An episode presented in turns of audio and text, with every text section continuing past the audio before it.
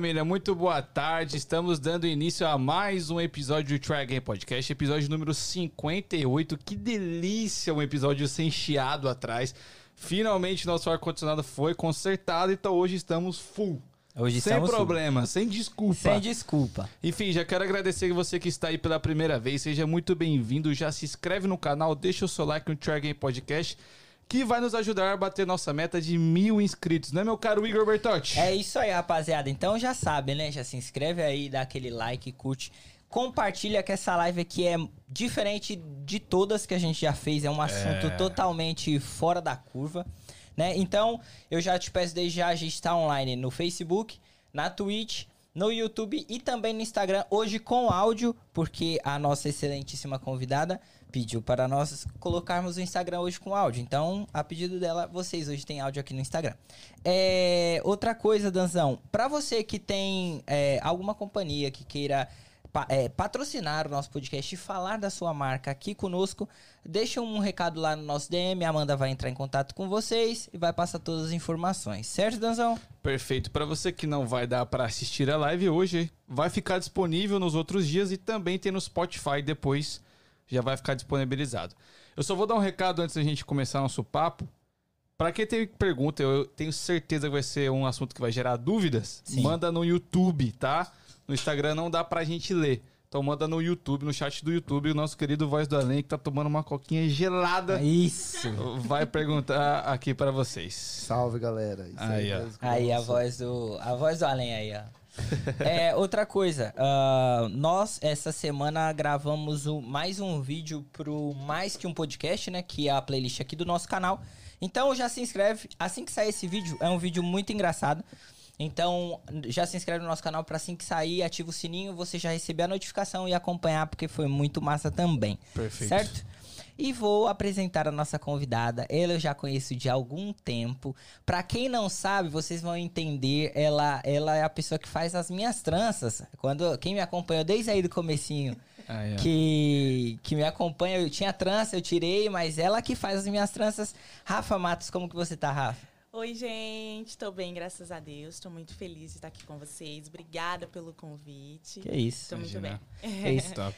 Rafa, pra começar do começo, pra rapaziada que não, Certo. não, não sabe quem você é e tal, da onde você é, de onde você veio do Brasil, Uhum. quanto tempo você tá aqui. Então, eu sou de Salvador, Bahia. Salvador, meu amor. Aí, Uhum. ó. Aí, ó. A gente recebeu alguns baianos aqui já. Já. Não, Mano, gente, falou Salvador de é vida. Salvador, velho. Baiano é outro nível, tá? É. É, não. Foi o Guto, pô. O Guto é baiano. O Guto é baiano. É. Ah, é verdade. Sou de Salvador, tô aqui nos Estados Unidos há quatro anos, Uhum. dois meses, morando. Eu, meu esposo e minha filha. E tô desenvolvendo esse trabalho junto com a minha irmã, né? Nós temos, já adiantando, não sei se você vai perguntar, mas nós, nós, nós temos um projeto chamado Reborn. Uhum. Nós atuamos juntas, ela como doula e eu como coach online e presencial. E aí eu desenvolvo esse trabalho aqui nos Estados Unidos. Entendi. Top. Antes da gente entrar nesse assunto, que é algo que né, é, gera muitas dúvidas, é, o que, que você fazia no Brasil? Como que era a sua vida antes, an- antes da América, né? Então, no Brasil eu estudava engenharia. Eu fiz seis anos de engenharia, mas não formei. Nossa, chegou na porta. Quando chegou no meio da faculdade, eu descobri que eu não queria mais Engenharia o fazer. Engenharia mecatrônica. Caraca. A mais fácil, assim, né? Não, Não, é, sem dor de cabeça. Não, Por é. que, que eu escolhi engenharia? Porque eu era muito bem em matemática na escola.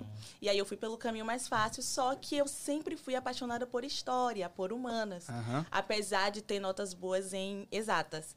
E aí eu fui para engenharia, mas daí não, não rolou. E aí eu trabalhava como eh, assistente administradora, estudava à noite, trabalhava, igreja. E tinha sua vida assim família. normalzinha. É, Entendi. Exatamente. É, eu já te conheço, mas eu vou ter que fazer as mesmas perguntas que eu já te fiz, né? No pessoal. Pra rapaziada entender.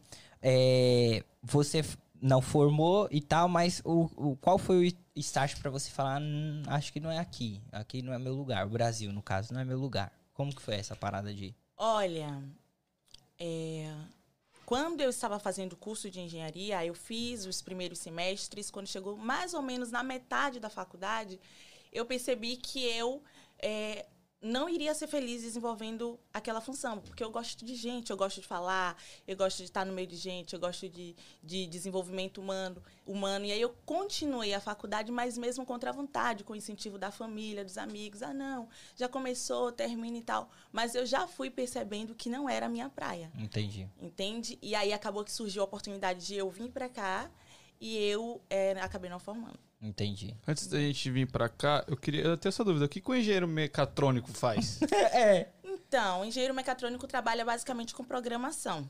Uhum. Ele vê todos aqueles cálculos de ahn, ma- essas maquininhas, por exemplo, que a gente, por exemplo, que a gente vê de refrigerante, de Ah, salgadinho. tá. Tem toda uma programação por trás ali naquelas placas para aquilo funcionar. É, engenheiro mecatrônico também mexe com programação de, por exemplo, esse braço funcionar sozinho aqui. Então Que toda massa. essa parte de trás da programação, da estrutura, é o engenheiro mecatrônico. Eu imagino que seja uma profissão bem requisitada, né? É. Então, é. É uma profissão, uma profissão que é bem paga. Sim. É uma profissão que é bem requisitada. Mas você fica ali mergulhado no background, sabe? Só nos Só números, computador e- computador e programação e... Nossa, E isso essa é uma não era a sua parada. velho, É. Essa não era a sua parada. É, não é, não é.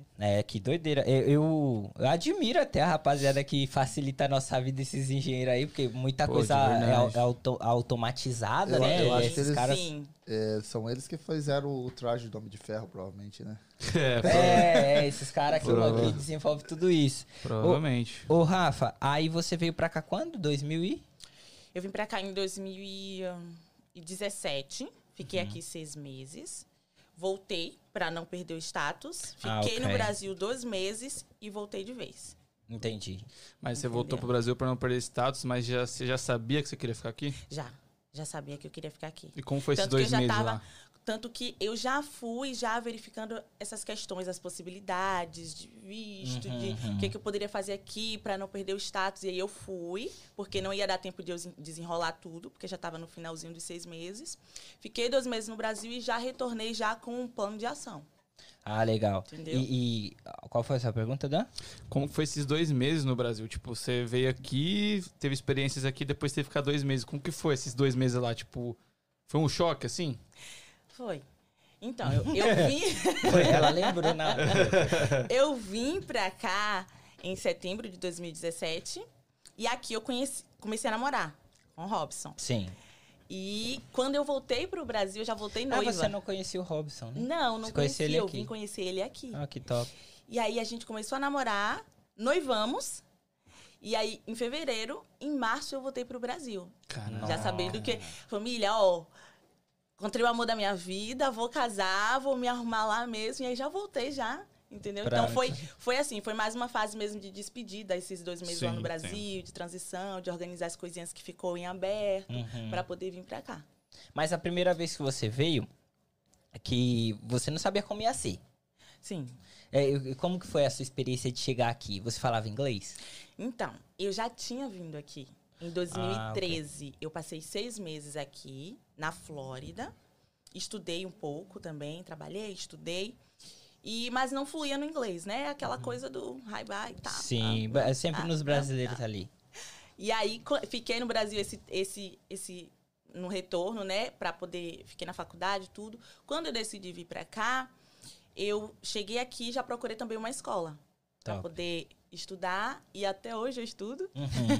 E a gente tá aí no inglês desenvolvendo. Então, é, quando eu cheguei aqui, eu já conhecia mais ou menos como que era os Estados Unidos. Não conhecia essa região do norte, porque eu tinha vindo pra Pra Flórida, Flórida. né? Pro sul. Mas eu já sabia que a gente ia precisar do inglês, já sabia mais ou menos como é que funcionava a questão do trabalho, a questão é, de status, enfim, entendeu? Uhum, uhum. Pô, como que é pra uma baiana viver no estado de oito meses de menos 20, mano? É. É sofrido.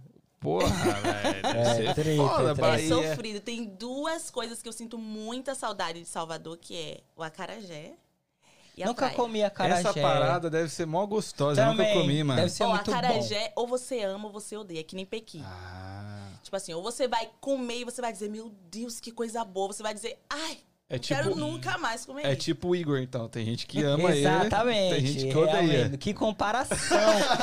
Você, meu apresentador, tá voando, fluindo. Eu nunca comi, eu tenho maior vontade de comer acarajé. Você sabe fazer? Não sei fazer. Minha mãe sabe fazer, inclusive ela tá assistindo. Beijo, mãe. Ela sabe fazer. E minha avó, quando veio pra cá, minhas avós estão aqui, elas trouxeram uma massa congelada de acarajé, que ainda está lá na minha geladeira. Então, quem Que sabe rola um acarajé aqui pro Try Game. Olha lá. Tá vendo? Promete não. É, a gente cobra, a gente é cara de pau. É, ô, Rafa, você, é, você conheceu o Robson no- na Flórida? Não, conheci ele aqui. Ah, tá. É, não, é porque você falou que foi primeiro pra lá e Fui pra primeiro depois pra vir. lá, só que eu fui lá em 2013. Uhum. Depois tempão, voltou em 17. Voltei pro Brasil, fiquei e voltei pra cá em 2017 pro norte. Conheci ele aqui Ah, em e 2017. você veio direto pro norte, entendi, Direto pro entendi. norte. Aí foi. ah, Entendeu? entendi. Ah, ok, ok. Ah, vamos, vamos entrar um pouco mais nesse assunto de. Você estudou pra você se, é, ficar o mais legal possível aqui e tal. Hoje Uhum. você é, tem- é estudante, tem visto de estudante e tal. É, hum, a gente acha que nunca tocou nesse assunto assim de quem viveu mesmo essa experiência. Como que, como que é esse processo? Eu também sei como é o processo, mas para quem não sabe, como que é esse processo de você sair do Brasil, é, vir, você já veio como estudante, você trocou seu visto aqui, como que foi? Eu saí do Brasil com visto de turista, Uhum. porque quando a gente sai do Brasil, a maioria das pessoas não tem muita noção, né, dessa questão de imigração, de status. Então, a gente escolhe o visto geralmente mais fácil. Sim. Tem a opção de sair com visto de estudante direto do Brasil, mas é um caminho um pouquinho mais burocrático, né? A imigração, na hora do visto, ele vai pedir mais documentos, Sim. vai pedir mais comprovação. Então, eu vim, como a maioria dos brasileiros vem com visto de estudante, chegou aqui, eu fui procurar os meios de eu me manter legal aqui. Isso é muito importante, Sim. né? Porque a maioria dos brasileiros chegam aqui e deslumbram, ficam meio deslumbrados com o dólar, com o poder de Uhum. compra e tal. E acaba que quando cai na real para isso, já tá já completando os seis meses. Isso. Então, é, é, é até um conselho que eu dou para os nossos ouvintes, né? Que estão aqui, que estão chegando, que estão pretendendo vir. Tem muitos meios, você sabe disso, né? E Sim, tem muitos sim. meios de a gente ver essa questão de status, de Exato. imigração, de legalização. Então, foi exatamente o que eu fiz. Tem mais de 100 vistos, mano. São 137 vistos, acho. Por aí. Então, pra você se manter Se legal, manter pô. legal, possibilidade de ganhar documento. Só que tem que ir atrás, né? Essa Tem que- informação muitas vezes tá, tem que ir pesquisar, tem que garimpar. Exato. E, no- tipo assim, parece que está disponível no YouTube, mas não tá. A rapaziada que fala sobre não fala exatamente como que é. A gente já procurou. A gente recebeu o Ricardo, acho que aqui, ele foi em 18 advogados pra tentar se legalizar e ganhar documento. Só no 18º o cara falou que dava. Uau! É, Uau! pra E, ô, gente, tem que também se livrar dessa galera que chega aqui e diz: não, fica assim mesmo. Ah, É, não, não, não, não, isso aí. E dá assim mesmo, e todo mundo vive aqui assim. Aham. Tem muito, né? Então, muito. procura o conselho certo, vai nas pessoas que vão te dar a informação que você precisa, e foi exatamente o que eu fiz. Quando eu cheguei, quando eu fui para o Brasil, já vim com plano de ação, cheguei aqui, eu já dei entrada na minha extensão, né? Uhum. Que para você solicitar uma mudança de status para estudante, demora um pouco a resposta para vir, e é importante que enquanto você está aguardando a resposta, você esteja legal. Uhum. Então, qual que é a opção que os advogados geralmente dão? Solicita uma extensão e a mudança de status, É para que você aguarde dentro do status, É. aguarde legalmente. E aí foi exatamente o que eu fiz. Solicitei extensão, depois solicitei a mudança de status. E quando. Não, te cortando. Não, querendo, não querendo te cortar, mas te cortando, eu pedi quatro extensões. Uau! E todo mundo falava pra mim, não vai chegar. Desiste disso. Desiste disso. Ah, não, já tá legal. Na minha quarta Nossa, extensão, eu pedi junto com o visto de estudante. Quando chegou a resposta, chegou a resposta de quatro vistos de estudante aprovados. É assim que funciona. Isso aí. A minha pedi quatro. Eu fiquei dois anos pedindo só extensão. Hoje em dia é só de cílios, né? Só extensão de cílios hoje em dia. É, enfim, Rafa, pode continuar. Mas daí foi exatamente o que aconteceu comigo. Quando a resposta da extensão chegou, chegou junto com a resposta da mudança de status. Sim. E aí foi aprovado. Ah, e aí, desde então, eu venho estudando, porque a gente precisa se manter estudando para poder Isso. ser válido, né? Uhum. E desde então eu venho estudando. E aí, quando chega a oportunidade de documentação, a gente precisa estar legal para poder É isso. aproveitar essa É oportunidade. isso. Perfeito. Essa parada estudante é meio complexa, né? Porque você tem que manter presença Não, e notas, né? é. Pra É. manter o E é uma visto. carga horária pesada. Pesado. É. Pesado. É foda. Cinco horas por dia. Não é, É easy. É, minha, minha esposa que. Essa vai pro céu. Que Deus. é, ô Rafa, mas e como que você conseguiu conciliar essa parada? Porque você também foi mãe, né? Há pouco, há pouco tempo atrás você foi mãe, é, você casou e tudo. Ah, e como que você conseguiu conciliar toda essa sua vida de ser mãe, de, enfim, a nossa vida normal, a nossa rotina, com essa questão de estudo e além disso, dessa parada de coach de gestantes. E, e também, já aproveitando, como que surgiu essa parada, né? Porque, tipo assim, como que você teve a ideia? Não, eu acho que você passou por alguma dificuldade na sua gestação que você falou, talvez seja? Como foi? Exatamente. O que que acontece? Aí já entra a minha nova profissão, né? Que é Sim. o coach. Você perguntou como que você conseguiu conciliar. É foco. Não Uhum. tem jeito. Você tem que focar naquilo. Porque, de fato, ser mãe, ser estudante, ser esposa, não é fácil, Uhum. né? Então, você precisa trabalhar com prioridades. Qual que é a sua prioridade? O que, que é mais importante para mim hoje? Olha, eu preciso me manter legal nesse país. É isso. Para poder, quando a oportunidade chegar, eu estar pronta. Uhum. Então, isso está lá no topo. É. já entra o meu trabalho de coach. Isso está lá no topo, então eu preciso desenvolver as metas para poder alcançar esse objetivo de estar legal no país. E aí, isso é uma prioridade. Então, eu e meu esposo, a gente precisa estar sempre juntos nisso, né? Nessa questão de prioridade, porque vão surgir outras coisas, outras demandas, mas se a gente tiver com foco na prioridade, nós dois juntos a gente consegue. E aí eu. é, Desculpa. Desconcentrei. Desculpa. Foi culpa da Coca-Cola. e aí eu, eu comecei, eu, eu mudei o status para estudante, comecei a estudar. Nesse meio tempo, casei. E depois de dois anos, um ano e meio de casado, eu engravidei. Foi quando eu já era coach quando eu engravidei. Eu trabalhava com coach life, né? Uhum. Para quem não sabe, o que, que é um coach? Coach, a gente trabalha com desenvolvimento humano, com inteligência emocional, com metas, objetivos. A gente é um treinador. Na verdade, Sim. a palavra coach, Sim. traduzido para o português, significa isso, Treina. treinador. Então, a gente treina pessoas para poder alcançar os objetivos dela. É, essa parada até que a gente falou uns dias desse, né? Da... É interessante você falar isso, eu não- eu não sabia que você era coach life. É, hoje em dia a gente vê a galera, especialmente no Brasil, ridicularizando Isso, muito essa, essa parada. parada. Por que você acha que isso acontece? Olha, a verdade é que a gente percebe isso em todas as profissões. Sim, Como sim. coach pode se dizer que agora é a profissão do momento, né? É a, digamos assim, a moda. Então vai surgir mesmo essa questão da ridicularização. Por quê? Porque a gente sabe que assim como tem profissionais sérios nessa área, profissionais que desempenham a função de uma maneira séria, de uma maneira correta, com técnicas, com ferramenta, com metodologia, existe também aquelas pessoas que não fazem isso Sim. né? E, é, e cobram muitas vezes um valor exorbitante, acaba que a pessoa paga por aquele serviço, não obtém o resultado que espera, e aí aparece a ridicularização. Sim. Então, a gente tem percebido, porque infelizmente a gente tem topado com esses profi pseudos profissionais que acabam manchando a profissão. Acho que isso tem toda a área, né? Sim. Galera. É, sempre vai ter alguém que faz, desculpa o perdão da palavra, um trabalho merda, e vai ter os caras que vai ser- fazer o trabalho top. E os que faz merda, nego compra achando que é o top e aí não tem o mesmo resultado e, E acaba generaliza o é, bagulho. fala, não, então todo mundo é da mesma laia. É importante ter um coach assim, você, tipo assim. Qual que é a função do coach, na verdade, né? Tipo, ele vai direcionar a vida da pessoa, ou ele vai fazer que a vida da pessoa tenha um propósito, ou motivar essa pessoa. Qual que é a função mesmo do coach? As pessoas atrapalham um pouquinho essa questão de coach com, Uhum. com motivação, Isso, com autoajuda, psicólogo, tá com psicólogo, né? É. Então, vamos, vamos deixar um pouquinho claro. Em relação a psicólogo e coach, são áreas completamente diferentes e um não anula o outro.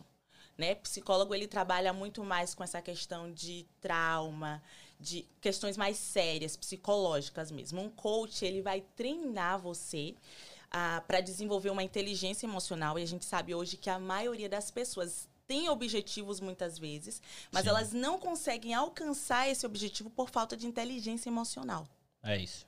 Entende? Então, é uma, uma parada muito importante essa questão de inteligência emocional. E um coach, ele vai treinar você para controlar essas emoções. E o que, que mais o coach faz? O coach, ele vai ajudar você a esclarecer as metas em cada um dos pilares da sua vida. Olha, quais são os seus objetivos no seu pilar emocional, no seu pilar é, é, conjugal, no seu pilar financeiro, no seu, no seu pilar intelectual. Ele vai ajudar você a traçar é, todos os objetivos em cada um desses pilares e vai ajudar você depois a traçar metas para alcançar esse objetivo. Então ele vai ajudar você a estabelecer o seu estado atual. Como que tá o estado atual da vida do Daniel hoje? O Daniel hoje ele tá assim, assim, assim. Onde que o Daniel quer chegar? O Daniel ele quer chegar aqui, aqui e aqui. Agora vamos trabalhar nas metas para poder você sair do estado atual e alcançar o estado desejado. Então é literalmente um treinador. Sabe um treinador de futebol, por Sim. exemplo? Que ele tem um, um- um profissional, tem um, um jogador ali que é de alta performance, é muito bom, mas imagina ele ser um treinador. Pra É. poder direcionar ele. Olha, você tá Uhum. precisando disso. Sim. Isso aqui tá too much, você tem que diminuir isso, você tem que se alimentar dessa forma, você tem que exercitar dessa forma. Então é exatamente Entendi. isso que um coach faz. Só que não para o seu para sua performance física, mas para sua per- performance como um todo. E, e uma parada, Rafa. Necessariamente, um coach também tem um coach? Sim, Tem? importantíssimo. Sim. Eu, eu, por exemplo, tenho a minha coach e tenho a minha psicóloga. É isso, isso. É, eu- é porque assim, importante. é, eu Primeiro, a questão do psicólogo, que a gente sempre fala, acho importantíssimo. Não faço, mas pretendo, mas acho importantíssimo é, para organizar a nossa cabeça. a- a- dá- às vezes a gente tá meio que perdido nas ideias e ter alguém para te mostrar ali, não, eu acho que esse aqui é o caminho, vai por isso, ah, pensa melhor, ol- olha a forma que você tá falando, que é algo muito clássico que geralmente o psicólogo fala. Você viu o que você falou? E É, eles geralmente falam isso. E ah, me surgiu uma dúvida, porque se o cara, um treinador, um- vou falar um de futebol, ele, ele é treinador, mas ele tem uma comissão técnica inteira também que auxilia ele. Então, se às vezes o técnico, por exemplo, se você não tem, fica meio que um bagulho vazio, assim, não? Aí Sim. tem a parada de o olho do o olho de fora, né? Que nem a gente recebeu um fisiculturista aqui. Ele sabe como que ele tem que se alimentar, ele sabe que exercício que ele tem que fazer, só que tem, um- ele tem que ter um treinador que olha ele, tá ligado? A maioria das pessoas sabe onde quer chegar. Uhum. A maioria das pessoas tem objetivos, mas isso não tá claro no campo de visão. Não tem uma pessoa dizendo pra você, olha, isso aqui. Você tem, você tem colocado em prática as metas pra alcançar esse objetivo. Então essa visão de fora é muito importante. É. É, o que um coach É faz. porque é, é igual, tipo, vou dar exemplo de novo da academia. Quando você vai lá sem alguém, tipo um personal, por exemplo, dá uma roubadinha, né? Fala, oito aqui tá bom. É. É uma hora de academia, 20 minutos no celular. É. banho. É. Agora o cara Se que tá você ali tem um olhando. treinador ali, É foco. você vai otimizar o seu tempo, você vai Sim. focar. E Você, você vai, vai. ter uma performance muito melhor e é outro resultado. É isso. É outro Exatamente. resultado. E vamos lá. Há pouco tempo, ó, uma semana, o, uma amiga nossa, né, nasceu o bebê Sim. dela e eu vi que você estava fazendo trabalho de, de coach ali, de doula, né, no caso. É, coach e doula não é a mesma coisa, né? Não, totalmente diferente. Ok, então explique, por favor. Vamos lá, vamos, como é que funciona isso? A- o coach, ele dá esse. No nosso trabalho, né? Nós trabalhamos com gestantes especificamente. Uhum.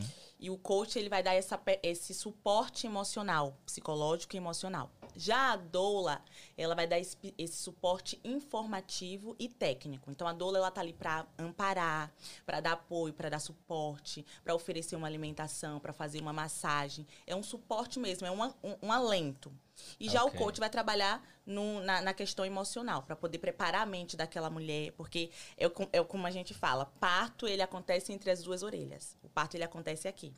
A gente acontece muitas vezes de gestantes que têm um quadro clínico legal, tem uma alimentação bacana, faz exercício físico, tem uma rede de apoio ok, mas ela no momento que ela entra em trabalho de parto, ela não consegue desenvolver e ela estagna naquele trabalho de parto no momento de dilatação. Por que isso acontece muitas vezes? Porque ela tem uma distorção emocional, ela tem um trauma com o hospital, ela tem um trauma com uma pessoa que, que veste branco, com um médico, e aí acaba que estagna e aquele trabalho não desenvolve. Então a gente entende que o trabalho que a gente desenvolve com as grávidas não é só informativo e técnico, mas precisa também ter um suporte emocional. Sim. Entendeu?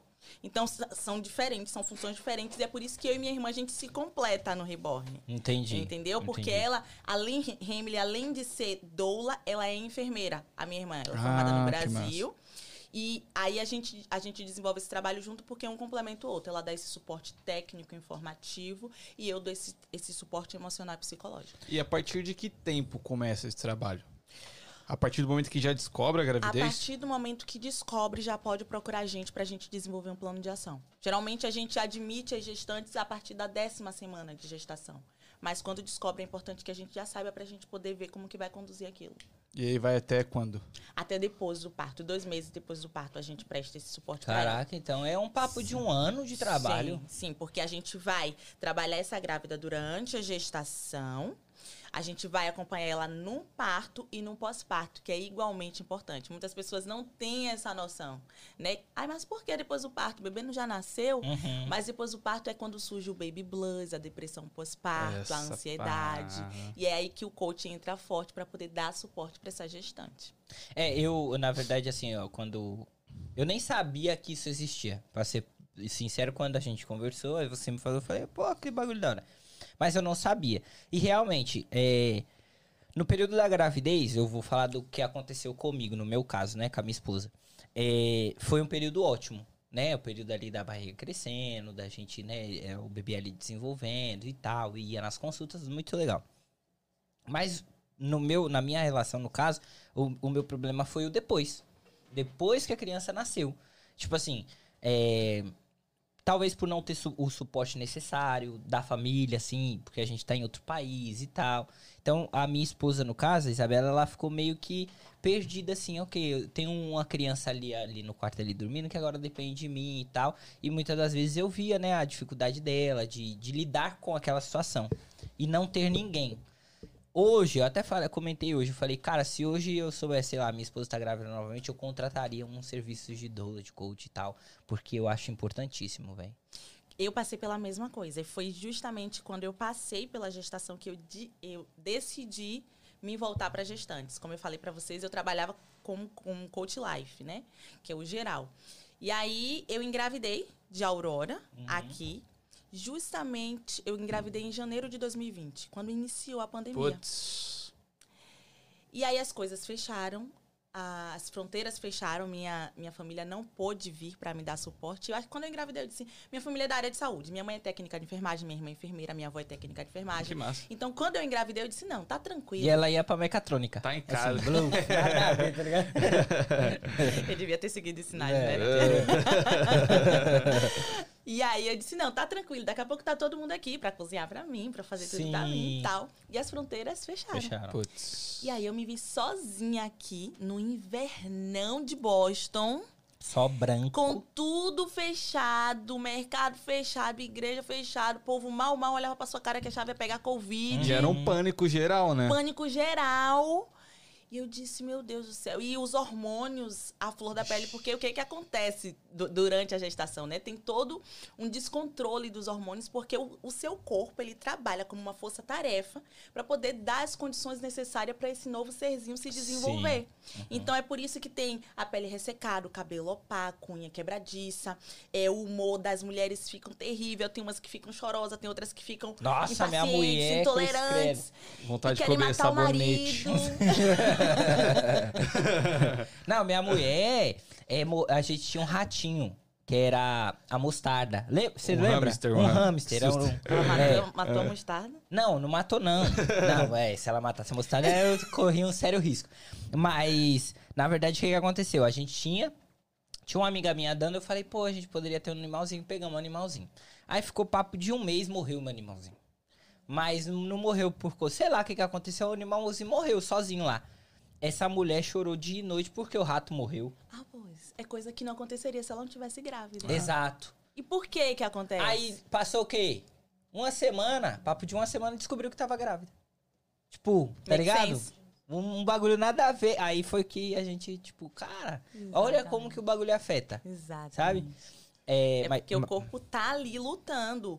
É- é- imagine que é um ser se desenvolvendo dentro da gente. Então, esse ser não vai nascer do nada. Ele vai sugar da mãe, no caso, né? Da hospedeira, que somos nós. suga. E aí, há, é- há todo aquele descontrole para poder dar as condições necessárias para esse bebê se desenvolver. E a mulher muitas vezes fica descontrolada emocionalmente. A importância do coach, né, nesse processo. Sim.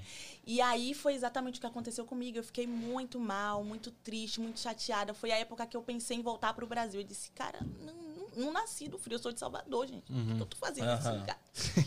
e aí eu disse não, e fiquei muito chateada. E minha irmã, minha... a paralelo a isso, Remily estava em Portugal, minha irmã mora em Portugal, Uhum. trabalhando na área de obstetrícia em um hospital e formando em doula. Porque ela desenvolveu esse interesse pela área de obstetrícia. E, e ela começou a me acompanhar. Fazer- Me acompanhar como doula mesmo, como Que enfermeira, legal. remotamente. Rafaela, não, não é assim. O que está acontecendo no seu corpo é isso. Porque quando a gente está passando, se a gente entende por que- o que está se, o que que tá acontecendo, o que está se dando no nosso corpo, fica mais fácil de a gente encarar, Oh, yeah. de a gente lidar com aquilo. É a mesma parada do psicólogo. Você só procura um psicólogo quando você tá doido. Doido. Quando você tá passando por algum Você problema. Tá mal É, psicologicamente. tá mal psicologicamente. Aí você entende o problema. E aí é onde você, cara, é isso que eu tô Exatamente. errando. Eu acompanhei isso ao vivo. Eu acho que a gravidez deve ser um bagulho muito louco em relação ao hormônio, porque eu acho que a mulher tem consciência disso, ela sabe que tá acontecendo alguma coisa diferente, só que é inevitável, mano, não tem o que fazer, tá ligado? Então é uma mistura na cabeça, tipo, absurda. É, e- é, a gente, tipo, é, eu já vi, como eu já disse, eu já vivi isso e acompanhei de perto. Graças a Deus, a minha esposa nunca meteu o louco assim de tipo, ai, eu vou, eu tô doida. Show.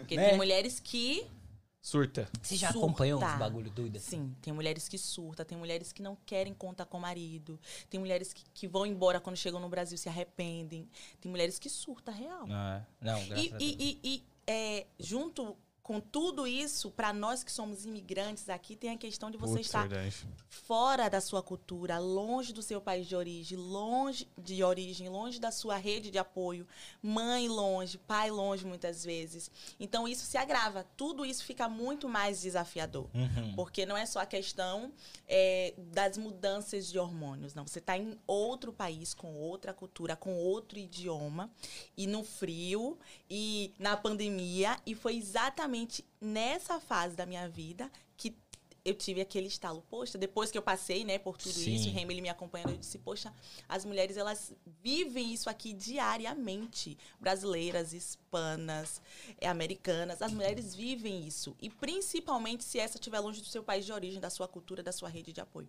Sim. E aí foi quando eu e minha irmã, nós decidimos nos voltar para gestantes e acompan- acompanhar essas gestantes aqui. E aí Legal. hoje a gente acompanha elas aqui em Portugal e no Brasil. Mas como que funciona esse acompanhamento? É semanal? É todo dia? Semanal e quinzenal. Quinzenal, a gente tem dois pacotes. Aham. Tem gestantes que a gente acompanha semanalmente.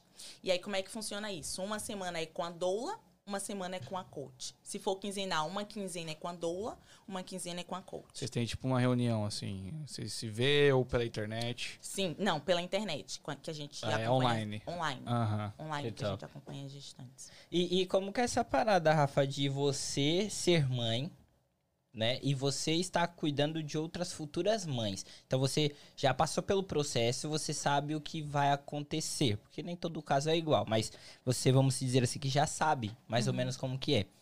Ah, você falou um, um- Antes de eu fazer essa pergunta, você falou um bagulho muito interessante, que é a questão do inglês, no caso. De ter. Por exemplo, tem muitas imigrantes aqui que não falam inglês. Sim.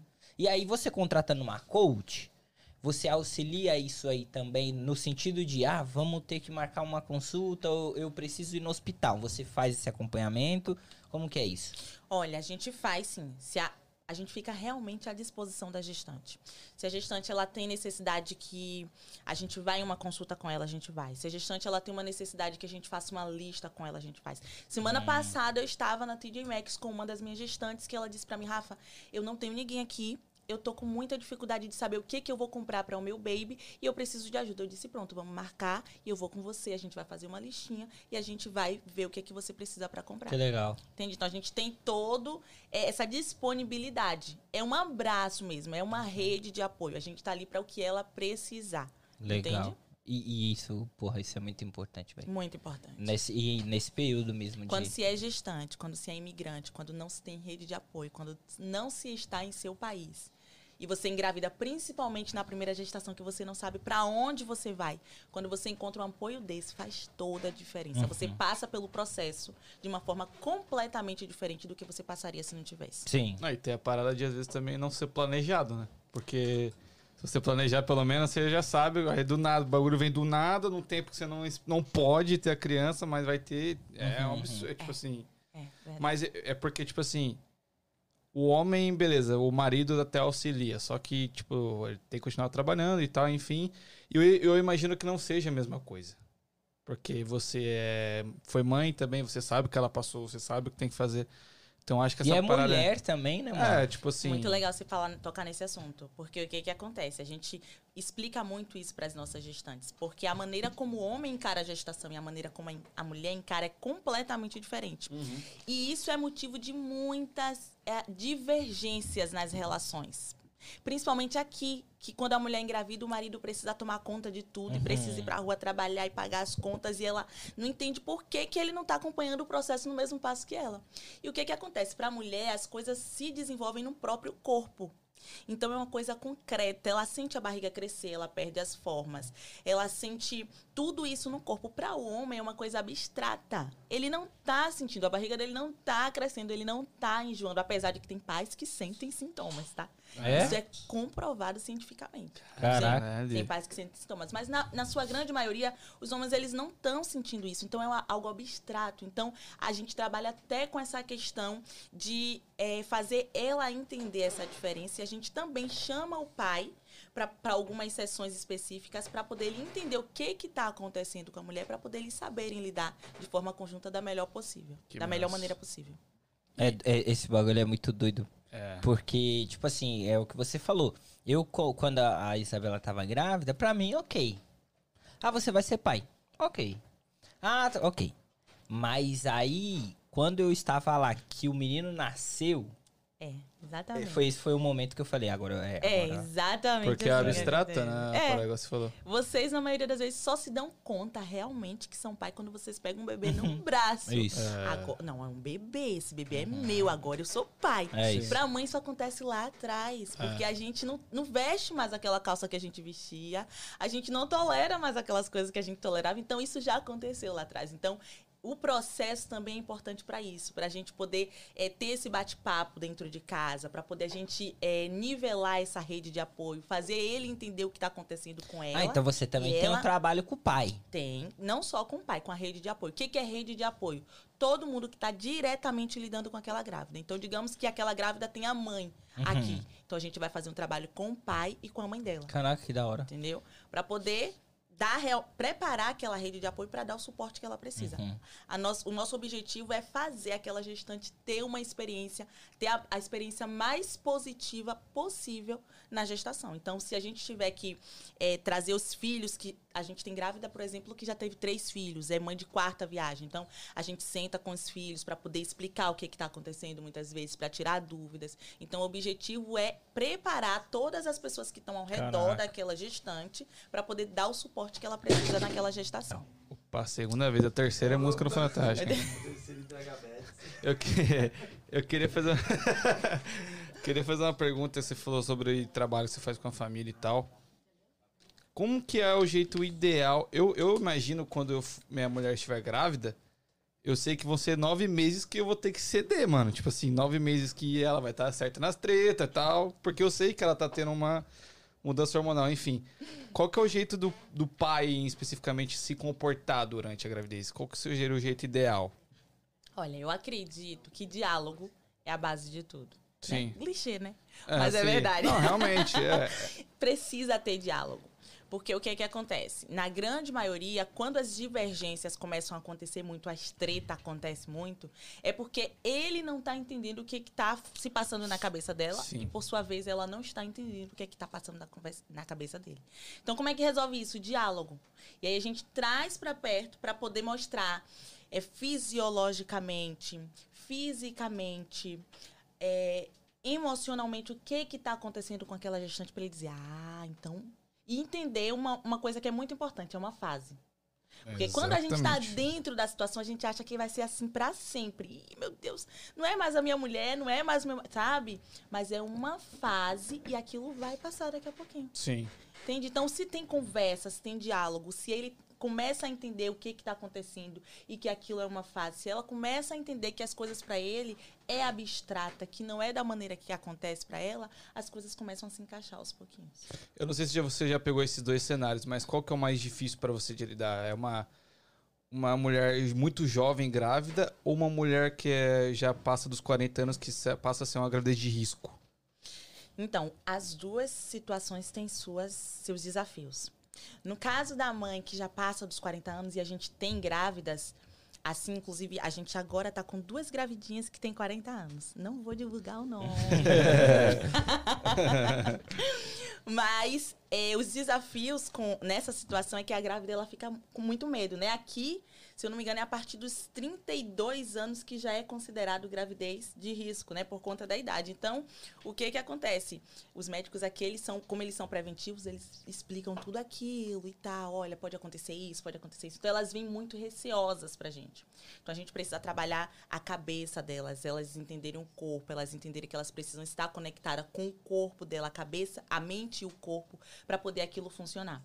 Então, é basicamente o desafio que a gente encara com essas mamães é, que já, já estão no 40, nos 40 ou já passam dos 40. Com as mamães mais novas, é a mudança de vida É, imagino. abrir mão das coisas que, é, que ela fazia ou que ela faz e ela entender que a partir daquele momento ela precisa é, ter um novo estilo de vida Uhum. por conta né daquele novo serzinho que está chegando então são desafios diferentes Eu imagino. Você falou de. é, é, o, o, o bebê, o que tá sendo gerado, sugar muito, né? Da da mãe. Então, é, eu, eu- a gente, no meu, a- a- com o Theo, a gente passou um- um- uma situação que, que eu até quero comentar aqui pra ver o que deveria ter sido feito, no caso. Que foi, um dia a Isabela descobriu que tava grávida e tal, e ficou o dia inteiro sem comer. E a gente foi pra um casamento, à noite, à tarde. Era um casamento e ela ficou o dia inteiro sem comer. Durante a cerimônia, a noiva entrando, a nega desmaia lá na frente. Aí saiu, né? e ela estava no altar Ela tava, ela era uma das, das madrinhas, ela era. legal Olha Só que graças a Deus, tipo, eu percebi que ela não tava muito bem. Eu, tava, eu era um dos padrinhos e ela do outro lado do madrinha. E foi na hora que a noiva entrou. Então eu tava de olho nela o tempo inteiro e eu vi ela. Quando ela caiu, eu tava do lado dela. E aí eu peguei ela, saí Aconteceu. pelo outro lado, é, e fui, peguei ela e saí pro outro lado. E aí, depois, né, conversando e tal, eu perguntei pra ela, você comeu alguma coisa? Ela, não, não comi nada hoje. E aí eu falei, beleza, então você tá grávida, não comeu nada, passou do sol o dia inteiro e tá aqui. Aí chamaram o bombeiro. Chegou o bombeiro. Viva América. Na hora da noiva. Na hora da noiva, acredita? Caraca. Aí o pessoal do buffet que tá, a gente tava na festa comemorando e tal, deu comida pra ela, não sei o que, melhorou. Eu falei pra ela, vai voltar? Ela, não, eu vou voltar. Eu falei, ó, vai voltar, então ok. Aí foi, não aconteceu mais nada. Mas o que eu quero, eu gostaria de é, que você comentasse era. ah, por que isso acontece? Tipo assim, é claro que, pô, é- é, suga mais, precisa de mais. co- Como que é essa parada? O que, que acontece? Durante a gestação, todos os sistemas no corpo da mulher, eles passam a funcionar de uma forma diferente. Uhum. Então, o sistema digestório funciona de uma forma diferente. Uma coisa que ela comia, que ela amava comer, na gestação ela vai, talvez, odiar, repudiar aquilo. Uma coisa que ela comia, olha, todo dia de manhã eu tomo Nescau e como uma torrada. Na gestação, talvez pode acontecer que ela, se ela fizer isso, a pressão dela cai, ela tem uma hipertensão e ela desmaia. Por exemplo, o sistema, é, todos os sistemas, o sistema sanguíneo funciona de uma forma diferente, o sistema ósseo funciona de uma forma diferente, o sistema é, reprodutivo funciona de uma forma diferente. Por que, que a mulher, durante a gestação, ela para de menstruar? Porque aquele sangue que é liberado todos os meses durante a gestação, ele vai revestir ali o útero para o bem do bebê. Então, tudo no corpo funciona de forma diferente. E é importante a mulher ela perceber, assim que ela entender que ela está grávida, não, descobrir que eu estou grávida. É importante ela entender que ela tem que estar atenta aos sinais. Olha, o que, que eu me alimento no primeiro horário da manhã que faz eu passar mal, que faz eu me sentir melhor? Se eu me alimentar de uma fruta e deixar para beber um líquido 30 minutos depois, eu percebi que a azia não vem. Eu percebi que o enjoo não vem. Eu percebi que eu não tenho queda de pressão. Então, é importante a gente estar atento a essas questões de alimentação. Porque o que, que acontece na maioria das vezes? A gente engravida, a gente está em um ritmo de vida, e isso acontece para tudo. Uhum. A gente está em um ritmo de vida, está trabalhando, está estudando, e quando a gente engravida, a gente quer continuar naquele ritmo. É. Quando eu engravidei, eu tava, tava atuando, tava estudando, tava na igreja e tava fazendo tudo. E quando a gestação chegou, que veio as limitações, eu ficava muito brava, porque eu dizia, mas eu faço isso há 30 anos, todos os dias. Por que, que agora eu tenho que parar? E a gente não consegue entender isso, que é uma nova fase, que a gente está passando por uma gestação e aquilo requer cuidados diferentes. Sim. Então é importante, é um recado que eu deixo para todas as mamães. Observa o que que você come. Começa a perceber. Tem muitas mamães que dizem assim: "Ai, eu como saudável, mas eu percebi que quando eu como fruta de manhã eu não me sinto bem". Mas quando eu como, por exemplo, o pão que eu não comia antes da gestação, eu fico melhor, eu consigo aguen- aguentar até o almoço. Então, coma pão naquela Uhum. fase, sabe? Vamos deixar o saudável para depois da gestação. Então, vamos ficar atento aos sinais, vamos ficar atento à alimentação e o acompanhamento de um profissional é muito importante. Você ter uma doula, no nosso caso que é uma doula enfermeira que já atua com as duas, se você ter um nutricionista, é muito importante para poder estar te dando as dicas nesse momento. Entendi. Uma outra parada. É, qualquer um pode ser doula? Qualquer um pode ser doula. Você precisa fazer um curso, Uhum. né? Um curso técnico para poder você eh, se especializar para poder desenvolver a- a- o trabalho Então tem um curso específico que, é, que Sim. você tem que fazer pra atuar nesse, nessa área. Sim, Entendi, entendi. E além. é que você tem um diferencial, né? O, o- o diferencial do seu trabalho seria, eu junto com a sua irmã, que além dessa parada, você é enfer... no caso, é enfermeira e tal. É, então é um trabalho mais cuidadoso, vamos dizer assim. Sim. Entendi. É diferente se eu for e fizer um curso, eu só vou ser uma doula. Eu só Sim, vou ser um. você só, se você não tiver parcerias, você vai ser só uma doula. Se eu não tivesse a parceria dela, eu seria só uma coach de gestantes. Mas como eu tenho a parceria dela e no caso dela, ela é não só doula como enfermeira, então a gente consegue complementar, um trabalho entregar da um- outra. entregar um serviço muito mais diferenciado do que se fosse só uma doula. Entendi. Ô, Rafa, como que é pra vocês as semanas que antecedem o parto? Olha, como é que funciona? A gente senta com uma gestante, a gestante chegou pra gente, disse, olha, tô grávida, a gente senta com ela, vamos iniciar a partir de tal semana, da décima, da décima segunda semana, o nosso trabalho. E aí a gente se encontra semanalmente com aquelas gestantes para poder entregar todo o conteúdo que a gente tem, né, do que está acontecendo, para preparar, para empoderar essa mulher, para poder evitar violência obstétrica, para poder evitar a indústria cesariana de, de atuar. É toda uma questão que a gente passa para ela de conteúdo, para ela entender o que está acontecendo, para ela se empoderar, para ela entender que ela é capaz.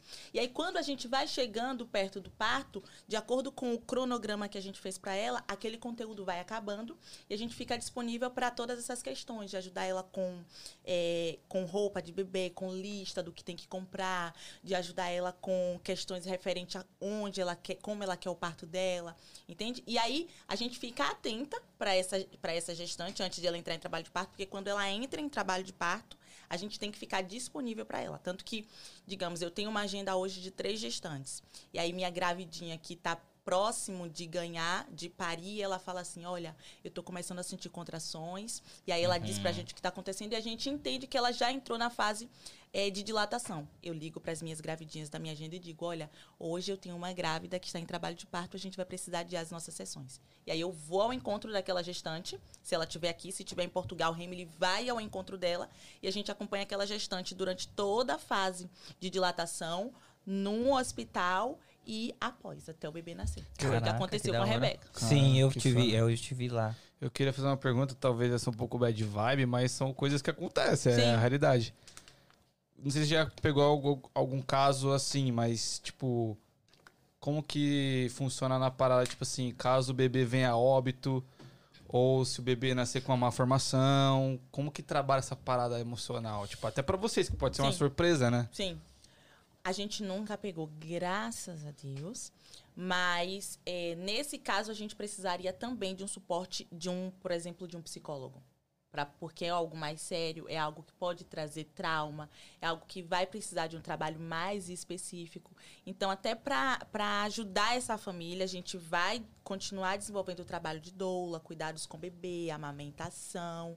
A gente vai conseguir cons- continuar desenvolvendo a questão de inteligência emocional, de metas, mas a gente vai precisar de um psicólogo para poder atuar em uma, fase, em uma Uhum. parte mais específica. É, um, esse bagulho aí deve ser um bagulho bem pesado, assim, pra, pra quem tá, né, no Sim. caso, de- no lugar dessa mãe, desse pai, deve ser treta.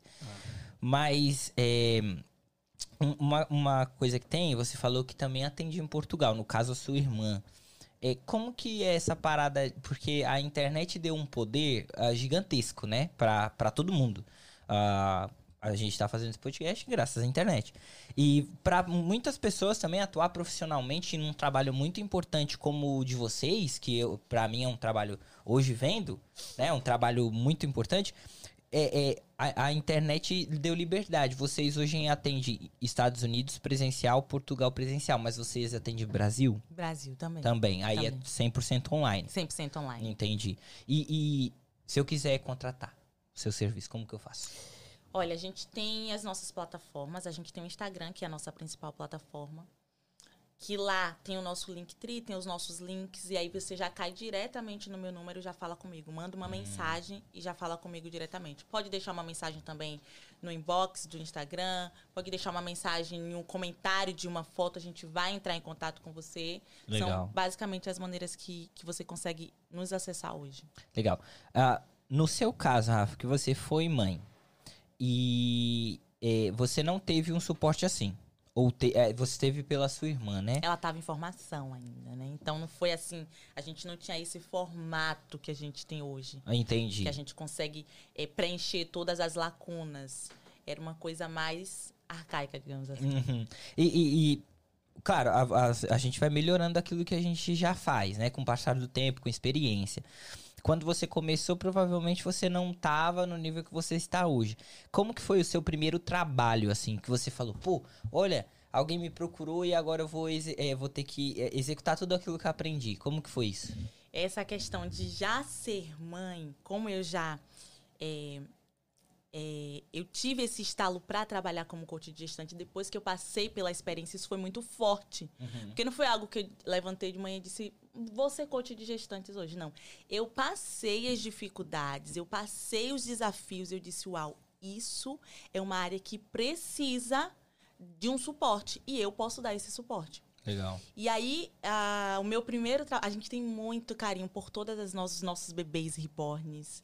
Eu quero mandar um beijo para todas as mamães que estão assistindo a gente, para todos os nenenzinhos. A gente ama neném. Eu e Remily, a gente amava bebê antes de trabalhar comigo. E agora, então, a gente é apaixonado pelos bebês, pelas mamães, pelas famílias. É, nada paga depois que a gente termina, depois que o bebê tá nos braços, o pai e a mãe olhar pra gente e dizer, poxa, obrigada, a gente não tinha noção do quanto que a gente precisava de vocês. Isso é maravilhoso. E eu, a gente, eu lembro da nossa primeira gestante, Uhum. é, foi Nathalie que foi a nossa primeira gestante. Ela provavelmente está acompanhando a gente. O nosso primeiro baby foi o Mateu. E a gente foi mesmo no tato. E no- Emily ainda não era mãe, eu já era mãe, já tinha passado pelos desafios. Então, eu ia desenvolvendo de acordo com os desafios que eu tinha passado. Olha, Emily, isso pode acontecer. Eu lembro que eu passei por isso. A gente precisa dar esse suporte nisso. Talvez ela não tenha mais a próxima grávida, tenha essa dificuldade. E Emily foi mais na parte técnica, né? Porque ela ainda não era mãe. Inclusive, ela tá grávida agora. Sim, né, sei. aham. e, e aí foi mais ou menos assim que a gente foi construindo aos pouquinhos. Eu com a minha experiência com propriedade, porque eu já tinha passado, e Emily com a parte técnica do que ela tinha Legal. estudado. Legal, legal. Uma outra parada, é, até falaram aqui no Insta aqui, é, que incrível o seu trabalho, né? Um- Uma das pessoas que nos segue colocou aqui, que incrível o trabalho dela. é, e te dando parabéns por isso. Legal. Mas é, tem, tem uma parada, ahn, Rafa, que tipo assim, é, você falou sobre os pais. E eu sou pai e queria entrar um pouco nisso. Não sei se você já pegou um caso assim, mas acontece de muitas mães falar assim: pra resolver meu casamento eu vou ter um filho. E esse casamento é um casamento problemático entre pai e mãe, tem muito conflito. Você já atuou nessa situação, nessas situações, ou você já é, você atua nesse, num caso desse onde pô, tem um conflito, sempre tem, briga, enfim. Uhum. E aí vem o filho Uhum. não, não, não vou te dizer se é um filho indesejado ou não, mas essas Uhum. coisas assim entre pai e mãe acontecem. Como que vocês lidam nessa, nessa situação? Porque aí não envolve necessariamente a criança, no caso, né? Envolve mais os pais. Como que é isso? A gente já teve gestante assim, sim. Uhum. Não de ela falar, olha, eu tô tendo um filho pra resolver, mas de a gente aos pouquinhos ir percebendo isso. Por quê? Porque a gente chegava nas nossas sessões para poder tratar das coisas do bebê, das coisas da gestação, das coisas do parto, preparar essa mãe pro parto, e ela só falava dos problemas com o marido. Ai, mas assim, e assim e tal, e ele fez isso e tal, e nananã. E a gente tentava direcionar ela e puxar ela para o nosso conteúdo, porque a gente tem um cronograma a ser seguido. Sim. E ela não queria, ela queria falar dos debates, dos problemas, e a gente chegou realmente a essa conclusão, né, de forma subjetiva, de que aquele bebê, ele tava entrando numa fria. é isso, é bem isso. Já vai nascer como? Resolvendo o problema. Mas aí o que que acontece? Em uma situação como essa, só resta a gente ser profissional, porque a gente tem um objetivo, né? A gente não, eu não sou coach de casais. É, é, tem essa parada aí. E emendando nisso, vocês atendem qualquer tipo de grávida ou vocês filtram antes de. Olha, a gente atende qualquer grávida. Claro que a gente vai sentar para poder questionário, com pá. um questionário, com- pegar todas as informações daquela gestante para poder a gente dizer, porque não é um cronograma padrão. Tem grávidas, a gente, por exemplo, teve uma gravidinha recentemente que tinha uma deformidade no útero, útero bigorno. E a gente precisava trabalhar com ela de forma específica. Ela tinha limitações que outras gestantes não tinham limitações. A gente não podia dar indicações para ela que a gente dava para outras gestantes. Então a gente tem, de certa forma, um filtro, porque a gente vai sentar para ver como que vai desenvolver o, o cronograma daquela gestante, mas a gente atende qualquer grávida. É, é, é, é, é, tem essa parada, eu, que nem o Donzão falou, tem um processo seletivo. Tipo assim, é, sei lá, tem um questionário com algumas perguntas que você, eu tenho que te responder pra que você é, me me aceite, vamos dizer Tem assim. algo que faça você não querer pegar aquele caso? É, Ou não? tipo, Tem algo assim? Olha, não, a gente gosta de desafio. Ah, então isso é bom. Olha, a, a primeira sessão que a gente faz com a gestante, a gestante diz assim, bacana, gostei do seu trabalho. A gente chama ela para uma, é, uma sessão experimental. Vamos, vamos sentar para conversar, para a gente mostrar o, o- o nosso trabalho, para a gente saber quais são as suas necessidades. E ela vai falar, eu estou em tal período da gestação, eu preciso disso, nananã, eu estou em tal lugar do mundo. E aí a gente vai passar o pacote para ela que mais se adequa. E a nossa segunda gestão, a gente já... Segunda sessão, a gente já vem com o nosso questionário. Aí a gente tem um questionário é, para a doula e, e um questionário para o coach. Questões emocionais e questões é, técnicas, né? E aí a gente vai pegar todas as informações, todo o histórico daquela mulher, histórico físico, histórico clínico, é, alergias, tudo a respeito daquela mulher para poder a gente ter aquela ficha dela e preparar o, o cro- o cronograma dela. que legal. Mas qualquer uma. A gente tá aí para desafio. ô, ô, Rafa, além disso, é, você, eu, pelo menos no meu caso, você é quem faz o meu cabelo, né? E tal. E Na América, né? a por gente- sinal, é, por sinal você faz muito bem. Vai voltar, não? Vou, vou voltar. Vou voltar, mas só agora no inverno, porque no verão esquenta muito. E aí eu quis tirar I por know. conta disso. Você sabe. E, e- mas eu vou voltar sim. No inverno eu, eu vou fazer as minhas tranças de volta. É, você não só trabalha, não só trabalhou é, dessa parada assim de coach. E você faz, né, o, o- o- os, os, os por fora, seus, Os seus corre. corre por fora. E também tem o seu marido. E como que é, como que ele vê essa sua profissão? Porque você não, não, não, te- não teve, teve, mas não teve isso. E aí ele vendo você executar isso em outras pessoas, como que é isso pra ele? Olha, foi novo pra todo mundo. Porque o que que acontece? Geralmente a gente tem uma referência. Vocês têm um podcast, vocês viram outros podcasts, acharam Sim, bacana, disse, isso. poxa, que trabalho legal, eu acho que daria pra eu fazer, eu acho que seria boníssimo. Uhum. E vamos montar o nosso. Eu não foi assim que aconteceu comigo, porque a gente, hoje, a gente não tem uma referência de, ah, de alguém que entrega o que a gente entrega. Serviço de doula e coach pra, pra dar suporte pra uma É, eu gestante. nunca tinha. Tanto que você falou, visto, nunca tinha tipo, visto. Então porra. ele nunca tinha visto isso. Uhum. Ele não sabia o que era, que era dor, ele não sabia o que, que é- Não sabia, não tinha noção. Só que ele viu todas as dificuldades que eu passei durante a gestação. Uhum. E eu fui uma gestante chata, assim. Eu fui casca grossa. Eu tava muito chatinha, muito enjoada, muito intolerante. E Hamilton me acompanhando. Uhum. Rafaela é assim, minha mãe também junto, minha mãe é técnica, como já falei para vocês, de enfermagem, e me acompanhando e me ajudando e me desenvolvendo. Depois que eu passei por isso, que a gente teve esse estalo de entregar esse serviço, ele começou, ele foi dando os mesmos passos junto com a gente. Ah, sabe? Descobrindo, nossa, amor, será que isso pode? E, e isso existe? E- Uhum. E, como é que é isso? Amor, eu tô descobrindo agora também. Vamos lá, é assim que funciona. E ele vai acompanhando, ele acompanha, né, as minhas, as minhas sessões. Que legal. E ele fica com a Aurora quando tem que ficar, amor, tô entrando com a grávida agora e você precisa dar suporte pra mim. Você precisa ficar com a Aurora. Ele fica quando ele não tá trabalhando. Então, ele me dá muito apoio. Muito apoio. E, e isso é muito importante, né? Pra, tanto pro casamento como pra qualquer negócio que seja feito, assim, e de uma importância tão grande quanto a sua. Até para outro cenário, né? Tipo de mãe solteira, né? Que tem muito. Sim. Pra, então, acho que para esse tipo de cenário, o trabalho de vocês é essencial, mano. 100%. Sim. Que tem muito, né, mãe solteira, que tipo assim. Gente, o pai não ó, assume, às vezes. aqui só quem é grávida sabe, tá? Não, vocês estão começando a entender através do que vocês estão ouvindo, mas Sim. Quando a gente passa na pele uma gestação Ah, sem ter um parceiro, aqui na América que você tem que dar conta de trabalhar, de estudar, de pagar a conta, de ser gestante e de ir, pra consulta. Olha, Você já pegou? já, E- Tipo, grávida solo? já. A gente já pegou grávida. Cara, deve ser um bagulho é doido. desafiador. Sim. É desafiador e a gente precisa fazer um trabalho forte de empoderamento. Ela precisa entender que ela é capaz, que ela consegue fazer aquilo, porque a maioria das mães pensam que não, vai- não vão dar conta. Entendi. Entende? Entendi. Então é realmente muito difícil. O, o Marrom, beijo Marrom, tá sempre acompanhando nossas lives. Ele, ele também tem um podcast aqui.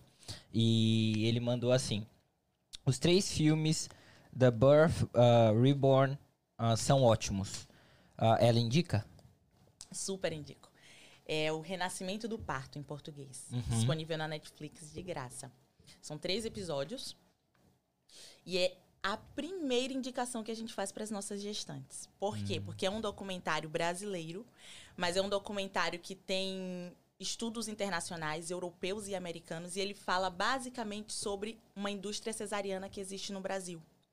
Que é o fato de muitas pessoas, de o sistema ganhar mais dinheiro quando eles induzem uma gestante para cesariana ao invés do parto normal. E isso é muito real. As pessoas, elas, muitas pessoas, elas não sabem disso, elas não têm noção. Porque hoje, muitas mães acham que o caminho mais fácil é parir de forma eh, cesariana. Mas a gente sabe que é mais saudável, pra, tanto para a mãe quanto para o bebê, parir de forma natural. É comprovado cientificamente. Tanto que o nosso trabalho é baseado em ah, humanização. Né? E a gente sabe que o- a humanização ela tem três pilares, que é a segurança da mãe e do bebê, uma equipe multidisciplinar humanizada e o protagonismo da mulher. E é exatamente o que não acontece na cesariana. Uma a cesariana, gente, o que, que acontece? É uma cirurgia. A Sim. cesariana, ela é uma benção, ela é show, ela, ela salva vidas, mas é uma cirurgia. Tanto que ela é, é quando existe um parto por cesariana, não é considerado um parto, é considerado uma cirurgia de extração fetal. E ela só é indicada em casos em que realmente há necessidade. Porém, no Brasil, o que, que tem acontecido? Por- pelo, pelo fato de ser muito mais lucrativo para os hospitais, para os médicos. O médico que ele tem uma agenda, ele não quer ficar ocupado com uma mamãe que vai entrar em trabalho de parto, vai ficar 28 horas em trabalho de parto disponível para aquela mãe, Uhum. ao invés de ele conseguir marcar cinco cesáreas em um dia e ganhar o dinheiro por aquelas cinco cesáreas. Sim, sim. Entende? Então, esse documentário ele fala muito sobre isso, sobre essa questão de conscientizar as mamães de que muitas vezes, na maioria das vezes, elas estão sendo induzidas para uma cesariana não por necessidade, o que deveria acontecer, mas por conta de uma indústria que existe por trás disso tudo. Entendi. É, infelizmente o hospital é um business, né? Tipo, qual que é mais lucrativo? O tratamento ou a cura? Olha. Olha. Vo- Você ir lá uma vez e ele te curar ou você ir lá várias vezes e pá. Então tem essa parada. Falando nisso, Danzão, tem um pessoal aí na live. O que, que eles têm que fazer, Danzão? Fala Galera, primeiramente, muito obrigado por estar aqui acompanhando uma live sensacional, onde eu tô tirando muitas dúvidas. eu tô vendo, você tá curioso. É. Tá se inspirando? É. Vendo? É, por favor, deixa o seu like. Vou explicar por que a gente pede tanto pra você deixar o like. Porque o YouTube entende quando você deixa o like que o conteúdo tá bom, então ele entrega pra mais pessoas. Então é uma forma de você nos ajudar, né, Igor? Exatamente, é isso aí. Então, por favor, já deixa o like, curte, compartilha e se inscreve no nosso canal pra gente bater os mil inscritos, certo? Ah, o, o Marrom, continuando a, a- a pergunta dele, ele falou assim, ó. Acho incrível o trabalho delas. Ele também já levou uma doula lá na- no podcast dele. E tanto que a esposa dele, eles estão pensando em ter filhos agora. e Ah, ela, a legal. esposa dele é o primeiro e, ele, e ela quer ter na sala da casa deles. Legal. Você já acompanhou o parto assim, tipo piscina, é, banheira, essas paradas? A gente teve uma gestante aqui que a gente acompanhou ela durante toda a gestação, fez a parte de educação perinatal com ela. E ela contratou, como a gente não tem as especificações necessárias aqui nos Estados Unidos para fazer isso, ela precisou contratar uma equipe americana para poder parir em casa. E ela fez isso. Que da a gente hora. acompanhou ela durante toda a gestação, fez a educação perinatal e ela ganhou em casa e o parto dela foi lindo. Não, imagino, deve ser foda. incrível. E a gente vai sim, futuramente, se preparar para poder acompanhar mamães que querem parir em casa. A galera quer saber o nome do documentário. O renascimento do parto. Aí, ó, o, renas... Um, dois e três. o renascimento do parto. O renascimento do parto. Em- Netflix. é, em inglês tá Birth Reborn. Uhum. É só procurar lá, a Gabi de Jesus que mandou aqui. Ah, o, o, o, o Rafa, você tem a- alguns objetivos nessa sua área ainda? Onde que você quer chegar com isso? Qual o seu sonho, assim, pro futuro com essa parada? Muito oportuna essa pergunta, porque um dos nossos objetivos é esse, abrir uma casa de parto aqui. Pô, que da a hora. gente se preparar, porque aqui nos Estados Unidos é um pouquinho mais burocrático, né, para poder uma mamãe parir em casa, mas a Uhum. gente quer ter todas as licenças necessárias para acompanhar uma das nossas gravidinhas que queiram parir em casa com a nossa equipe Reborn. Uhum. E a gente quer ter uma casa de parto. Nosso objetivo é esse. Aqui Que nos hora. Estados Unidos a gente tem Eu nem um sabia que isso era espaço- capaz, velho, de ter. Legal. Doideira, muito louco. doido. Muito legal. Pra mim era só hospital, tá ligado? Você vai ter É. filha. Não, eu já vi, claro que, né? Parto é, que é na água, em piscina, já vi. Mas eu não sabia que você poderia ter uma casa só pra parto. Tipo um hospital só de Uma parto, casa de mano. parto. Muito louco. é humanizado, preparado da maneira que tem que ser para poder receber aquelas mulheres e aguardar elas é, é, durante todo o trabalho de parto, o tempo que for necessário, a gente tem sim esse objetivo. Uhum. Que legal. Tem muita coisa boa vindo por aí. Aí, Aí, ó, fiquem ligados aí. Fica- Já segue lá eles também. A, a gente vai deixar na descrição desse vídeo aqui o Instagram deles, né? Da, da- da Rafa, da irmã dela, é, para vocês já seguirem. E qualquer dúvida que tiver, é, vocês geralmente fazem, por exemplo, provavelmente tem muita gente que tem dúvida sobre, e vocês abrem caixinha de perguntas, essas coisas para Abrimos responderem. caixinha de perguntas, lives. Uhum. Pode acompanhar. Segue a gente lá que você vai ficar por dentro de todas as novidades. Como que a galera te encontra? Reborn, Doula e Coach. Aí, ó. Dolly Tudo Coach. junto. Reborn, Doula e é Coach. Coach. O, o Rafa, antes da gente terminar um pouco, é, você, você tem, além desse objetivo de abrir a casa para De parto. de parto, né? É, você tem algum outro tipo de objetivo assim pessoal que você queira ah, ter na América, fazer na América? Olha, tenho. A gente tem o objetivo de levar essa esse trabalho que a gente faz para a comunidade. Para poder a gente atender. A gente já faz isso, né, de maneira autônoma. A gente atende mamães que não têm condições, por exemplo, hoje de pagar nosso serviço. A gente tem uma cota que a gente faz isso anual. Mas a gente quer levar isso para as igrejas, a gente quer levar isso para os centros comunitários, para poder a gente espalhar é, é, essa mensagem, espalhar essa conscientização de humanização no parto, porque o que a gente tem visto hoje de violência obstétrica, de indústria cesariana, está assim em níveis inaceitáveis. Já que a gente hoje tem essa mensagem, a gente tem percebido que isso não é só uma profissão, isso está se tornando uma missão de vida, Sim. sabe? Então a gente não quer só que isso seja a nossa profissão, mas também nossa missão. Então a gente quer levar isso para a comunidade, para as igrejas, para poder isso alcançar o maior número de pessoas possíveis. É muito importante, né? Que nem. eu- Não sei se é uma, uma parada nova isso, né? Doula, coach de gestante. Mas é uma profissão que ainda muita gente não conhece, velho. E, tipo, é muito importante, tá Sim, ligado? Sim. Então realmente tem que ter essa parada de divulgar melhor. E por isso que a gente também quer dar voz pra isso. É porque isso. é muito importante essa gente, parada. obrigada, tá? Não, que isso, Muito que isso. obrigada. Aí. Muito importante esse momento aqui, porque é exatamente o que você está falando. As pessoas, tem gente que não tem noção que isso Uhum. existe, não sabe o que, que é. Ouviu uma vez essa palavra na vida doula Exato. e ficou no eco. Sabe? É e a isso. gente tem um bate-papo como esse, pra gente estar abrindo, pra gente estar tirando Esclarecer, dúvidas, pra né? gente estar esclarecendo, pra gente É, tá- eu- eu- a- na verdade, assim, a gente. a- o, o Try Again, ele é realmente pra isso, pra trazer informação pra rapaziada, principalmente pro público imigrante que tá no Brasil, que acha que estar aqui é só trabalho e, pô, ah, será que eu vou ter algum suporte lá? Existem pessoas que falam a minha língua, então o Try Again tá trazendo isso pra, pra essa rapaziada e também pra tirar a dúvida de quem já mora aqui e saber que tem um serviço disponível desse aqui. Enfim, é, mas antes de acabar, você tem falado muito em. É, como que é? Problemas no parto, não é. Violência obstétrica. Violência obstétrica. Isso aí que eu queria entrar um pouco. Ah, nos Estados Unidos, o que acontece assim de violência ob- obstétrica que você mais vê? Olha, o que aqui eles são mais respeitosos, Uhum. no geral, são mais humanizados. De todos os partos que nós temos acompanhado aqui, a gente tem percebido que, diferente do Brasil, no Brasil as coisas são mais escancaradas, são mais descaradas. A gente olha e diz, uau, meu Deus, Só, tem só, só te interromper um pouco. vergonha." Acho que antes de falar isso, é explicar o que, que é isso, né? Tem muita Então, gente que não sabe. Violência obstétrica é tudo aquilo que a mulher sofre contra a vontade dela. tudo. Perfeito. E aqui, o, que eu mais tenho percebido, de, eles são muito respeitosos no geral, são humanizados, mas eles, é, eles tentam induzir a mulher de uma forma sutil, Hum, por exemplo, para uma cesariana. Ah, você já teve uma cesariana, os riscos de ruptura de, de útero são altos e a gente indica, a gente aconselha fortemente a expressão que eles usam, uhum. que você marque a sua cesariana, que você não entre em trabalho de parto. E a coisa e a informação defasada, porque Entendi. hoje a gente sabe que a- as, as chances de uma ruptura de útero depois de um parto de cesariana, pelo menos dois anos, é quase nula.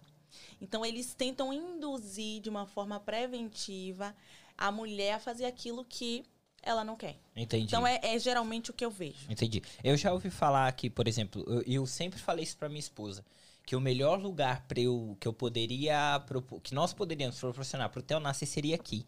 E depois que eu vi o tratamento que ela teve no hospital, o, o, o, o cenário que eu vi ao meu redor no dia do nascimento do meu filho, a estrutura, mano, que os caras têm e deram. É, e eu, eu sou imigrante, assim como qualquer um que tá nessa sala aqui. E teve esse suporte, falei, cara, foi a melhor, a- a- o melhor que eu poderia te, te dar, proporcionar ao meu filho e ao, ao, ao seu parto mesmo. Porque aqui, cara, é um bagulho, mano, deram sorvete. E dá. Mano, é doideira. É um bagulho assim doido. não, um eles são os queridos mesmo. É, e, e eu vejo ao contrário que no Brasil já ouvi falar que o nego tava parindo com 10 mulheres do lado parindo junto, tá Sim. ligado? Tipo um mutirão assim pra, pra fazer, uh, pra parir e tal, uma- uns- umas paradas doidas. A minha, minha esposa mesmo, ela nasceu com um negócio de fósseps, que era aquelas tesourona que você puxava o neném de dentro da mulher. Violência obstétrica. Então, em um bagulho desse. E, e aí eu fico, cara, deve existir tanta coisa por trás dessa parada que a gente nem sabe. Esse documentário mostra, fala muito também sobre É. violência obstétrica. Vale muito a pena assistir. Legal, legal. É verdade que aqui é uma cultura o pai cortar um umbigo, o, cordão Cordão umbilical, Sim, não só aqui no Brasil também. pega uma tesoura lugares. e tal. Pega a tesoura, registra o momento, tipo, participei do parto. Eu, eu, eu não. Eu cortei, mas foi um bagulho estranho, porque já tava fora. Sim. Tipo, ele já tava lá sendo limpo, aí a mulher me chamou, ah, vem aqui cortar e tal. Aí eu peguei a tesoura e cortei. Perderam só que, time. tipo, é, só que, tipo, não. Uma, Já uma tava parada longe. que falam que o parto normal é um agulho, um agulho bem forte, assim, né? Sim. Eu É. acompanhei tudo, mano. Tipo, falam que dilata muito, imagina, pra passar um bebê. Tem mulheres que chegam a, é, a defecar no meio do Sim. parto. Porra, e, é, e é muito natural isso. É muito normal, é. Principalmente a equipe médica, eles tratam dessa questão de defecar no parto. Tem mulheres que dizem, ai, não, não vou fazer cocô no parto, ai, que vergonha. É uma coisa fisiológica, é muito natural. a normal, gente tá é. tão focado ali no que tá pra acontecer. Gente, parto normal é um dos maiores, o maior fenômeno da natureza. Sim.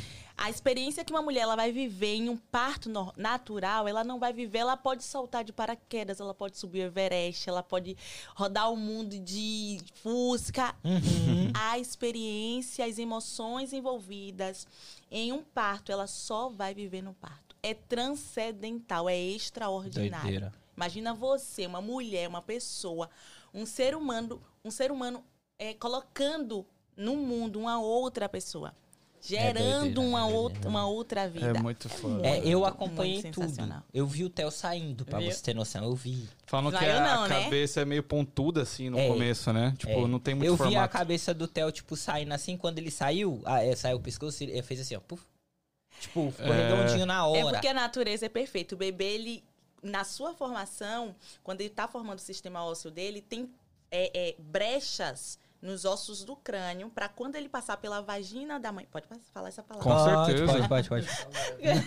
A gente Tá fala muito. tá leve, a gente fala A gente muito. fala muitos piores. É. acreditar. Quando ele passar pela vagina da mãe, o- a estrutura óssea dele ser comprimida para ele ajudar no parto. Gente, é uma coisa É assim doideira. Eu lembro que um amigo, um amigo meu foi pai recentemente, é o terceiro filho dele, mas ele falou que tava acompanhando o parto, aí ele viu o bebê e falou assim. Isso não é um bebê, velho.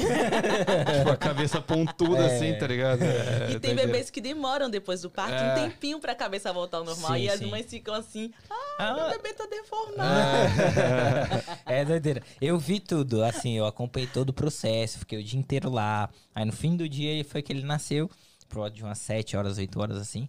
E foi uma experiência que, pô, eu nunca vou esquecer na minha vida, mano. né? Você é ver essa bizarro, parada. único, né? O, o, o problema. Eu não sei se foi bom ou se foi ruim. Porque a, a médica que tava fazendo o parto, ela pediu pra que eu segurasse uma das pernas Sim. da Isabela. Aham. E eu falei, vou ou não vou? Porque, tipo, eu ia ficar ali, tá ligado? Na, na- na- de frente pro gol. Aí o bagulho eu segurando a perna dela e eu, eu falava pra ela, porque toda vez que eu falava pra ela, não, eu tô vendo, tava vendo nada.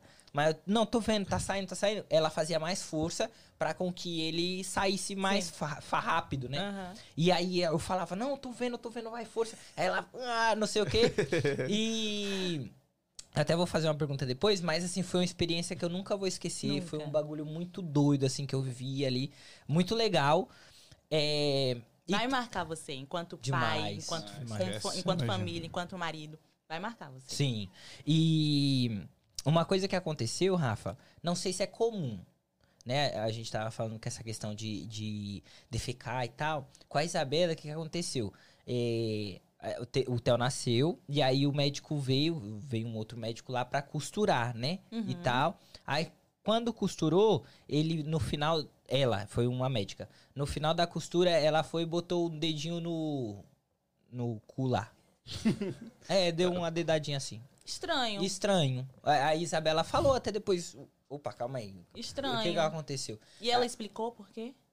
Ah, não sei, acho que não. Estranho. Acho que não. não, é, não, é, não é habitual, não. Não. Então, aí aconteceu isso, não sei se era pra ver alguma coisa, se era pra testar alguma coisa. Eu não sei o que, que, parada. Talvez pra fazer algum toque. Isso, é, é. Mas aconteceu. Sim. E aí eu falei, tipo, por isso que eu é comum, não, Não é, é, essa não parada.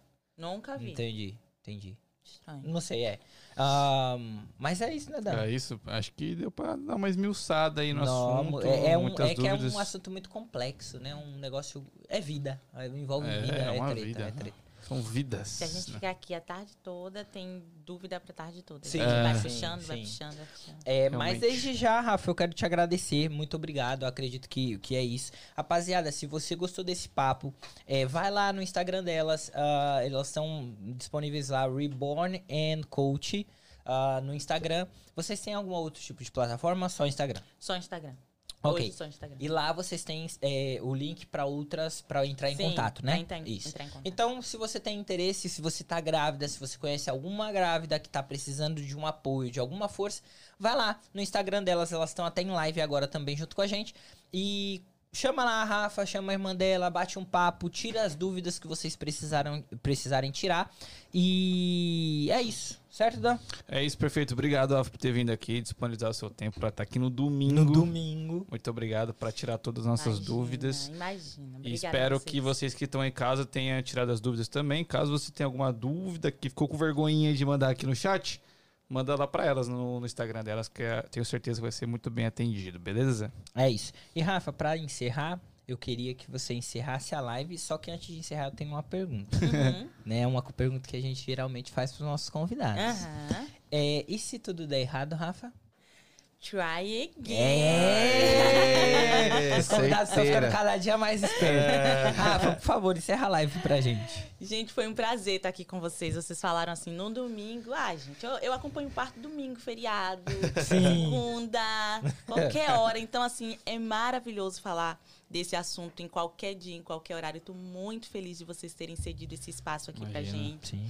E você, se você conhece alguma gestante, se sua esposa tá grávida, se você conhece alguém no Brasil, lembrou de alguém que tá pretendendo engravidar, indica a gente que vai ser um prazer pra gente estar acompanhando você nesse momento tão especial da sua vida.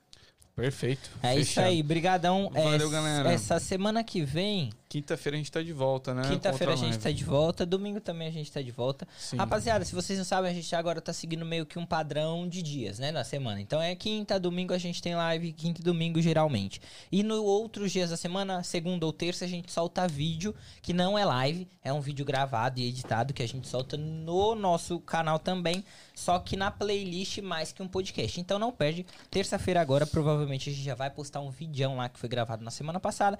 E é isso aí. Muito obrigado desde já. Se inscreve no canal Fechou. e compartilhe. É Valeu! isso. Bom domingo, vai Corinthians.